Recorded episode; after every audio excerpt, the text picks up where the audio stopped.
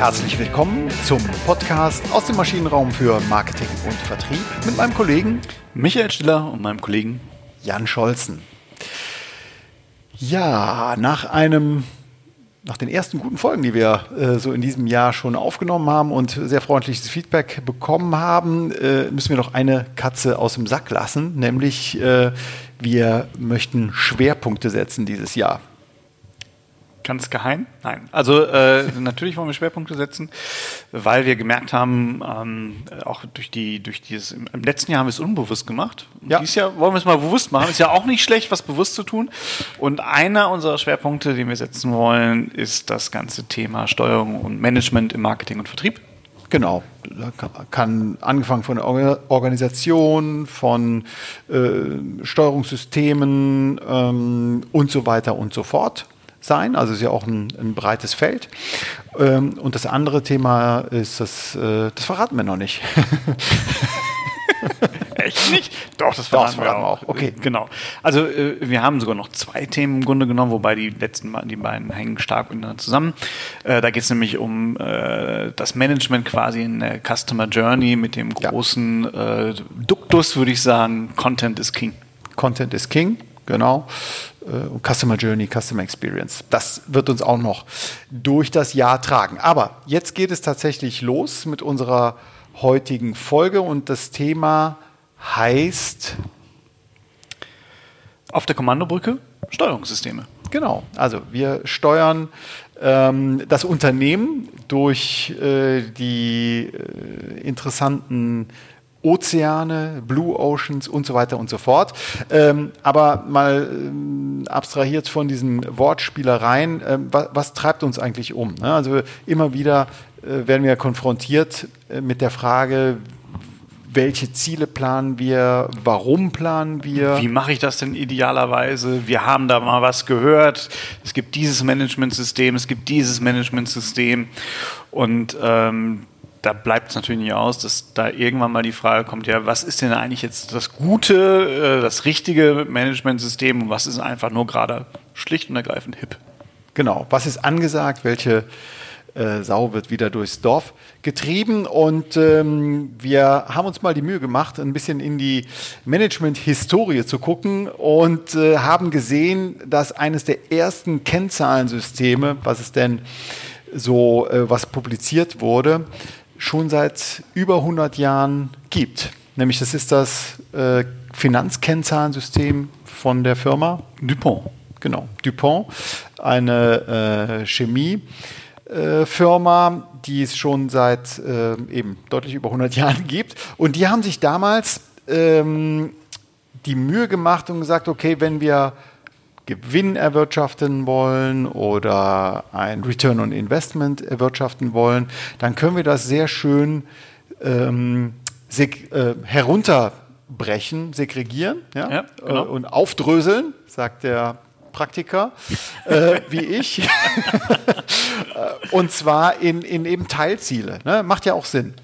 Und ähm, das äh, kann man auch schön googeln, ist wirklich auf, ähm, auf Wikipedia auch ganz schön beschrieben. Ähm, auch in Betriebswirtschaftsbibeln ist ähm, diese, diese schöne Zielaufsplittung aufgeführt. Und dann kann man eben sehen, wie setzt sich der Return on Investment zusammen.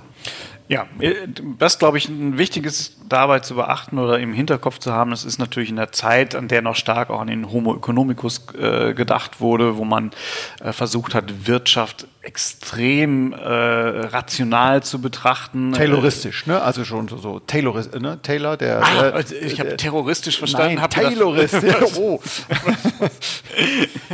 äh, ja, genau. Also äh, das, also wirklich konsequent rational. Und, und ja. so waren halt auch die, die Zielsysteme, die man sich da aufgebaut hat, äh, wo man ganz klar äh, einen starken Formalismus aufgebaut hat, die Ziele hingen zusammen. Und das war auch damals schon die, der gute Gedanke, das muss man ja auch sagen, ja. auch beim Dupont Management System, ähm, dass man ein Zielsystem gebaut hat und dass man stark darauf geachtet hat, dass die einzelnen Ziele schon in Beziehung und, und äh, Relation zueinander standen. Genau. Also um ein paar Beispiele zu nennen, ähm, Return on Investment setzt sich eben zusammen aus dem Gewinn in Prozent des Umsatzes multipliziert mit dem Kapitalumschlag.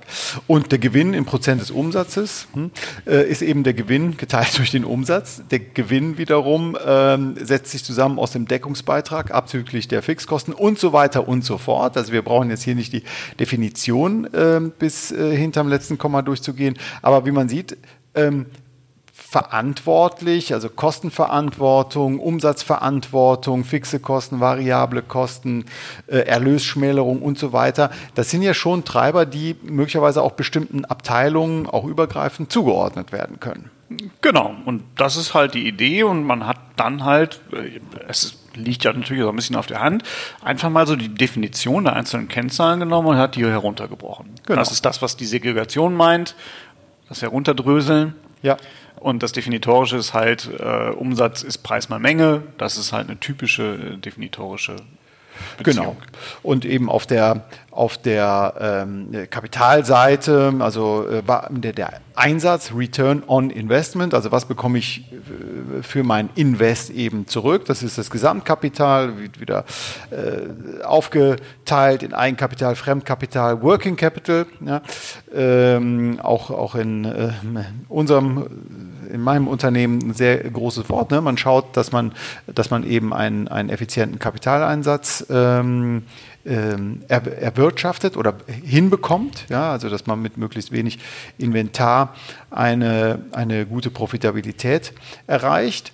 Und ähm, das geht dann ins Forderungsmanagement und so weiter und so fort. Also, aber wie man schon an den ganzen Beispielen hört, es geht um Fixkosten, variable Kosten, Umsatz, äh, Inventor, Inventory, Working Capital, Forderung. Das sind alles Finanzkennzahlen, alles. Finanzkennzahlen und wie wir gerade auch schon gesagt haben, wenig menschorientiert, sehr stark formalisiert, sehr stark rational. Und äh, quasi, mit deutlicher Verzögerung ist einem halt irgendwann klar geworden, ja, Moment mal, äh, diese Zahlen, die werden ja irgendwie vom Menschen erzeugt, also die Ergebnisse, die wir da messen wollen, die, die werden ja vom Menschen erzeugt. Und ähm, wie es dann häufig so ist, hat es erstmal einen zweiten Pol gegeben und man hat gesagt, nein, diese ganzen rationalen äh, Elemente, das bringt uns nicht weiter, wir müssen stark verhaltensorientiert agieren. Genau. Also bin ich freundlich, setze ich Ziele oder setze ich weiche Ziele, äh, lasse ich die Leute einfach mal machen. Ne? Also dein Lieblingsbeispiel laissez-faire, wird schon klappen. Ne? Genau. Ist ein guter Mann, wird schon klappen. Mach mal, wir, sehen schon, was mal rauskommt. Genau, das sind, äh, also man hat sich dann stark eher mit den Führungsstilen unterhalten. Es ging gar nicht mehr so sehr um das Managementsystem im, im Sinne von Kennzahlensystemen, die man hat und, und mhm. welche Ziele man setzt, sondern es ging ähm, in so Führungsstile hinein. Also äh, laissez-faire hast du gerade schon angesprochen. Es gibt auch so die transformationale Führung. Da hat man dann auch gesagt, okay, also wenn ich die, wenn ich einen Manager habe, der bestimmte Werte, der bestimmte ähm, ja, Verhaltensrichtlinien hat, dann kann der das schaffen oder dann muss es die Hauptaufgabe dieses Managers zu sein, diese Werte halt auf den Mitarbeiter zu übertragen. Genau, aber es geht nur um das Verhalten, es geht nicht um ein Ergebnis genau. in erster Linie. Ne? Weil wir kommen ja jetzt gerade in der Genese, hier in diesem kleinen historischen Abriss an, an, an Ziel- und Managementsystem, geht es jetzt hier äh, das Gegenpendel eben äh, in Richtung Verhalten. Genau, so und das... Äh da ist so ein bisschen der, der klassische Meinungsaustausch quasi in der transformationalen Führung. Äh, wir nehmen jetzt mal deine Meinung und tauschen sie mit meiner Meinung aus. Ähm, und das war halt auch ein Gedanke, wo man versucht, nur das Verhalten der Mitarbeiter zu beeinflussen, wie du schon sagtest. Und das ist eigentlich so ein Ding, was du gar nicht so magst, inputorientiert. Genau, Input ist sicherlich wichtig. Ich muss schauen, dass, ich, dass der Input stimmt, aber zentral wichtig ähm, ist, was hinten rauskommt. Ne? Also, wie ist das Ergebnis? Ist von mir aus auch die Mitarbeiterzufriedenheit oder die Kundenzufriedenheit, aber es ist am Ende ein, ein Ergebnis, was herauskommt. Das, das Wie und das was ich reingegeben habe an Inputleistung, ist schön, auch wenn ich Überstunden gemacht habe oder keine, ist schön, aber davon kann ich mir nichts kaufen, zwingenderweise. Genau, und das hat dann auch die verhaltensorientierte äh, Managementsysteme oder Managementschule irgendwann erkannt und spätestens mit Peter Drucker hat sich dann halt auch das, äh, das transaktionale äh, Managementsystem so ein bisschen durchgesetzt, wo man sagt, okay, Manager und Mitarbeiter stehen in einer Art äh, Transaktion mhm. und der Manager gibt halt dem Mitarbeiter Ziele vor und das ist das ganz bekannte und klassische Management by Objectives. Genau, zielorientierte Führung. Super, also damals ein sehr äh, ich weiß gar nicht, das war, glaube ich, in den, in den 70ern, ne? 60ern und 70ern, äh, bahnbrechend, diese Management-by-Konzepte und dann ja. dieses MBO, Management by Objectives, ähm, ein, ein, ein Meilenstein eigentlich so in der, in der Geschichte. Ja, und dann die Zeit verflog, verfliegt sie auch heute noch und man hat es irgendwie dann aber geschafft, dass man aus dieser Verhaltens- äh, rausgekommen ist und oder aus dieser reinen Verhaltensorientierung rausgekommen ist, man hat aus der reinen Zielorientierung auch rausgeschafft und dann gab es eben äh, Ende der 90er Jahre, also vor gut 20 Jahren, ähm, ein auch sehr, sehr mm, breit diskutiertes und beschriebenes Thema, ähm, was auch viele Berater, glaube ich, eine Zeit lang glücklich gemacht hat. Äh, Michael, ich überlasse es mich dir. Nicht. Ja, äh, dich mich nicht. Das, nein, nicht, das war ein äh, bisschen äh, vor genau. deiner großen Zeit. äh, großartig, genau. Es kam dann ähm, Kaplan Norton um die Ecke, um es jetzt mal äh, flapsig zu formulieren, und haben das Balance Scorecard Modell vorgestellt. Genau. Und zwar eine, eine, eine schöne Symbiose aus der Idee heraus zu sagen, wir brauchen ein klares Zielsystem, wir brauchen ein stark formalistisches Zielsystem auch. Wir wollen aber das Verhalten unserer Mitarbeiter auch beeinflussen und mhm. jeder Mitarbeiter soll auf ihn angepasste Ziele auch bekommen. Genau, und die Prozesse spielen auch noch eine Rolle. Ne? Also was du als formal, formalistisch jetzt hier so ähm, beschrieben hast, äh, sind, sind die ganz knallharten finanziellen Kennzahlen. Gewinn, Profitabilität, Umsatz, Umsatzrentabilität, Kosten, ähm, äh, Working Capital, all diese Sachen. Am Ende ist wichtig, was bei rauskommt. Und das ist eine von vier Dimensionen hier von, von dieser Balanced Scorecard, also der ausgeglichenen ähm, äh, Übersicht und ausgeglichen. Ähm, man versucht eben das Beste aus allen Welten zu, zu vereinen hier. Finanzen, Kunden, also Kunden im Sinne von Kundenzufriedenheit, Wiederkaufrate, so etwas. Ähm, du hast es schon gesagt, die Mitarbeiterperspektive, klar, die Mitarbeiter ähm, haben einen ganz zentralen, eine ganz zentrale Wirkung. Wenn die zu häufig wechseln, steigen auch meine Kosten wieder, äh, äh sinkt möglicherweise meine Kundenzufriedenheit. Also das hängt alles irgendwie zusammen. Genau. Und dann fehlt noch die, die Prozessebene. Äh, ne? Traditionell war es sogar so, dass Mitarbeiter gar nicht betrachtet wurden, sondern die Prozesse und dafür Potenziale Ach, okay. äh, nochmal in der, in der ähm, Balance Scorecard. Und das ist auch direkt schon, schon sicherlich einer der äh, Kritikpunkte äh, an der Balance Scorecard. Was eine Balance Scorecard jetzt wirklich balanced macht, das ist eine reine Heuristik. Also es war, äh, Kaplan Norton haben sich da gute Gedanken zu gemacht, aber ja. es gab keine empirischen Befunde, die darauf hindeuten, es gibt keine Theorie, die das Ganze stützt und untermauert, sondern es ist halt gesunder Menschenverstand, welche Dimensionen ich in dieser äh, Balance Scorecard mit aufnehmen möchte. Genau, also die sind vom Himmel gefallen, um es mal so ein bisschen provokant zu formulieren. Oder so. Ja. genau, also dann kam sie dann. Ähm, ist natürlich ein schönes Bild, also auch dieses Ausgeglichene, man hat alle, alle abgeholt, Stakeholder, äh, ist natürlich schon eine sehr gute Geschichte. Ne? Also ich war damals großer Fan von dieser Sache. Absolut. Ähm, ich finde es auch heute noch gut. Also es ist griffig, es ist verständlich, es ist recht einfach. Ähm, aber tückisch, der Teufel äh, steckt im Detail. Ne? Wenn ich das ausrolle über ein gesamtes Unternehmen und dann unter Balance Scorecards, Abteilungs-Balance Scorecards mache, dann wird es äh, sehr, sehr kompliziert. Ich glaube, das haben wir jetzt einfach noch nicht äh, bisher noch unterschlagen. Also mhm. genau dieses Ausrollen der Balance Scorecard, mhm. Äh, die, die Leitidee ist ja, dass ähm, ich das quasi über das gesamte Unternehmen ausrolle und jedes jede hierarchische Stufe kriegt quasi ihren eigenen Balance Scorecard mhm. mit ihren eigenen Zielen und all diese Ziele müssen sich dann zum Unternehmensziel näher aggregieren lassen. Genau, und das ist schon auch starr. Ne? Also da habe ich wenig Freiheitsgrade, sondern das äh, ist ein definitorischer Zusammenhang, der da gegeben sein muss. Definitorisch kausal auch. Ne? Ja, das, okay. Hm? Äh, auch das spielt da eine Rolle. Aber es wird halt im Drilldown. Es ist auch hochkomplex. Also wenn ich dann irgendwann, je nachdem wie groß mein Unternehmen ist, wenn ich drei, vier Abteilungen habe, ist das sicher noch alles noch handelbar. Mhm. Wenn ich aber, ich sag mal, bei GE arbeite und über GE eine Balance Scorecard ausrolle, ähm, dann wird es natürlich ein hochkomplexer Prozess, äh, alle einzelnen Abteilungen ja. und Unterabteilungen dann mit den entsprechenden äh, auch mit den entsprechenden Zusammenhängen in einer Balance Scorecard fürs gesamte Unternehmen abzubilden.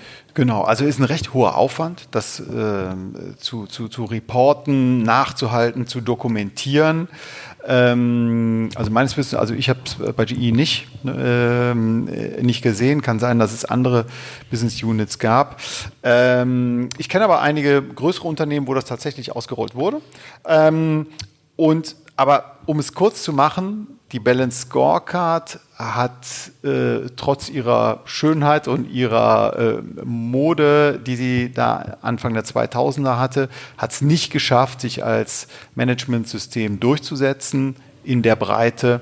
Ähm, ob man jetzt sagen darf, dass es gescheitert ist, ist vielleicht ein bisschen, bisschen hart, aber hat zumindest nicht funktioniert, so wie man sich das erhofft hat. Ja, das ist aber das ist schon mal so ein bisschen auch ein Vorgriff auf unser Fazit, ne? weil es ist eigentlich äh, besticht es durch Eleganz und Präzision, ja, äh, um es mal so zu sagen. Aber ganz offensichtlich ist es nicht so, dass es das überlegene Managementsystem gibt, weil sonst hätten wir das ja am Markt. Genau, und wir haben uns ein bisschen auch äh, durch die Literatur gewälzt, auch die sich kritisch dann eben mit diesem fehlenden Erfolg der Balance Scorecard auseinandersetzt.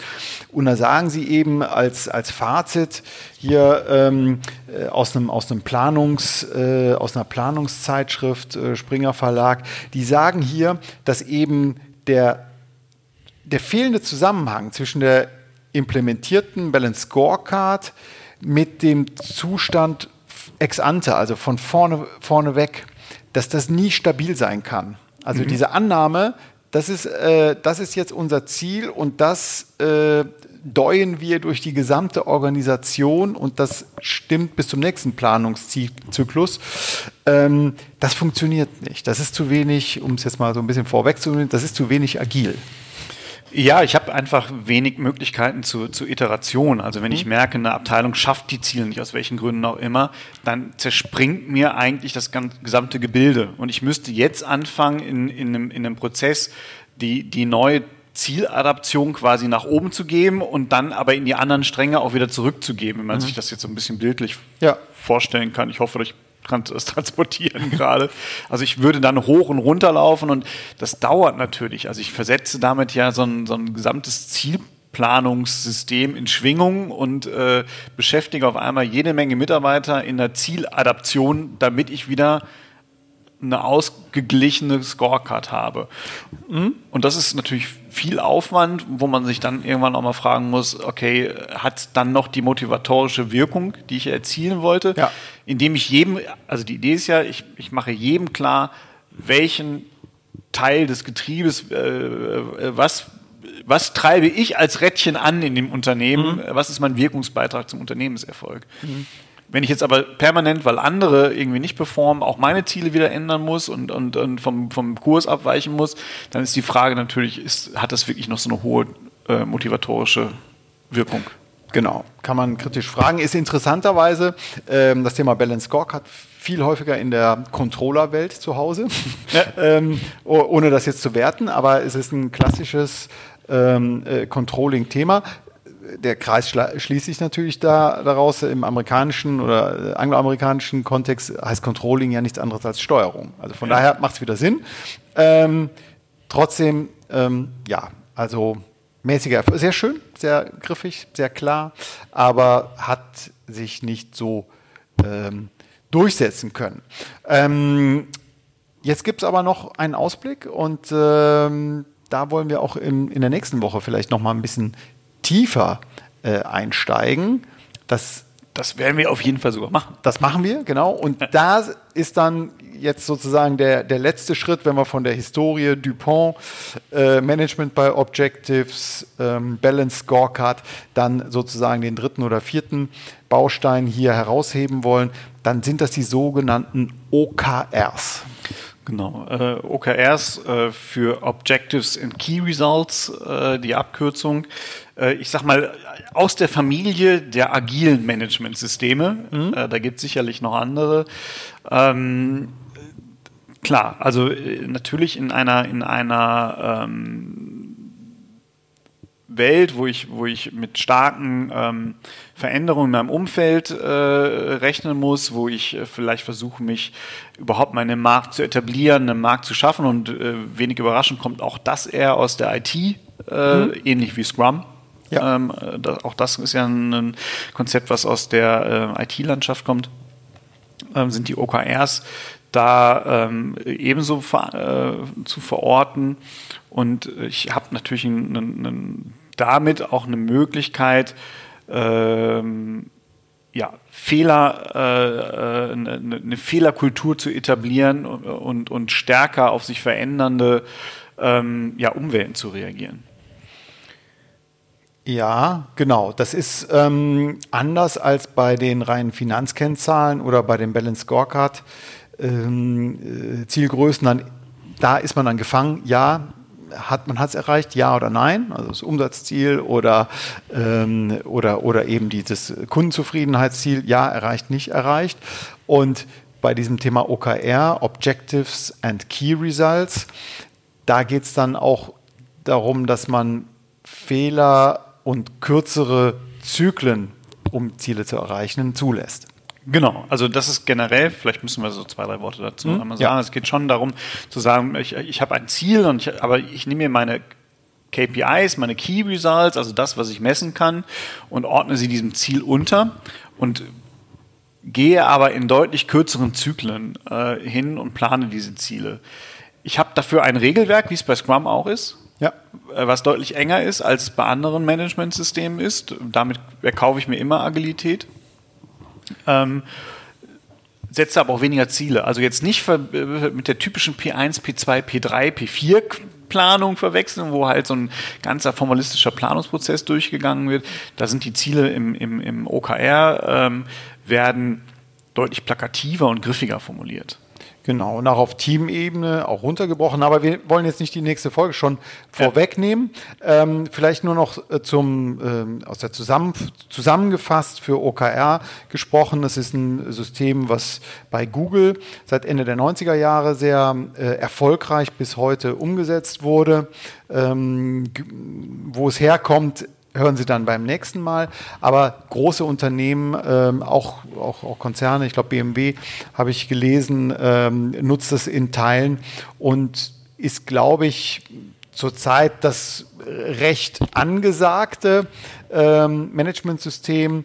Und wir haben aktuell noch nicht zu viele Kritikpunkte dran ähm, äh, fest, feststellen können oder darüber lesen können.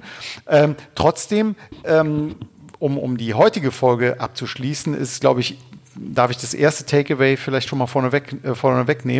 Ähm, in welchem System man die Ziele managt, das kommt sehr stark auf das bestehende Umfeld an. Genau. Ne? Das, was du sagtest eben, also OKR funktioniert höchstwahrscheinlich oder äh, äh, erwiesenermaßen sehr gut bei, bei äh, agilen und bei, bei Softwareunternehmen, ähm, ist, sagt, glaube ich, schon sehr viel aus. Richtig, es hängt aber ganz, also ich muss mir halt da immer die Frage, wie viel Agilität brauche ich denn in meinem Unternehmen? Ganz genau. Also wenn ich äh, eine, eine Verwaltungsfirma habe, die vor allen Dingen sich mit äh, Aktenablage beschäftigt, ähm, da brauche ich nicht viel Agilität. Genau, richtig. A gehört zu A und Z gehört zu Z und die Dinger müssen halt einsortiert werden. Genau.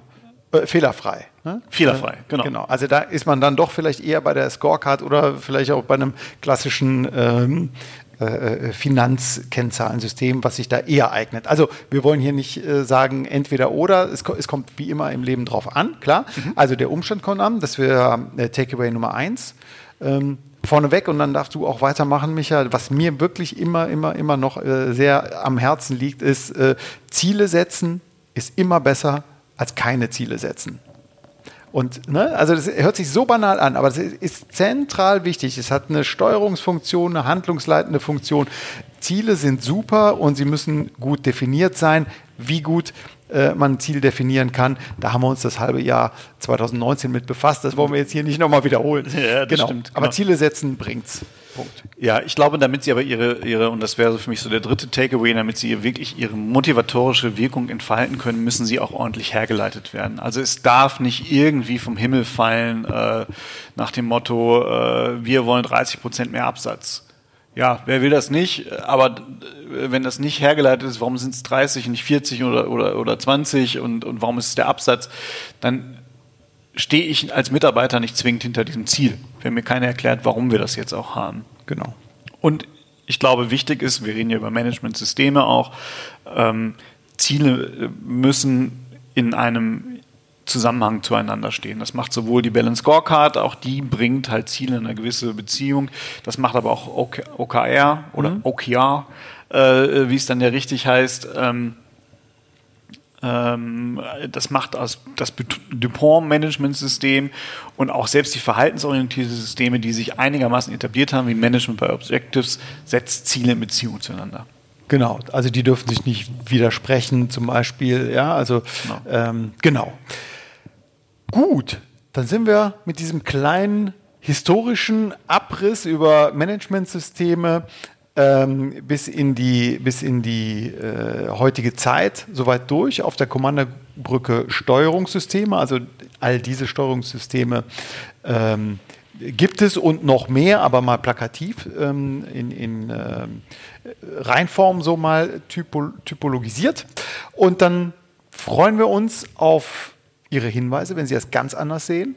Ähm, und äh, freuen uns dann natürlich auch auf die nächste Woche, wenn es um das Thema OKRs geht. Agil oder fragil? Agil oder fragil. So heißt die, äh, der Titel in der nächsten Woche. In diesem Sinne, machen Sie es gut. Bis dann. Bis dann. Tschüss.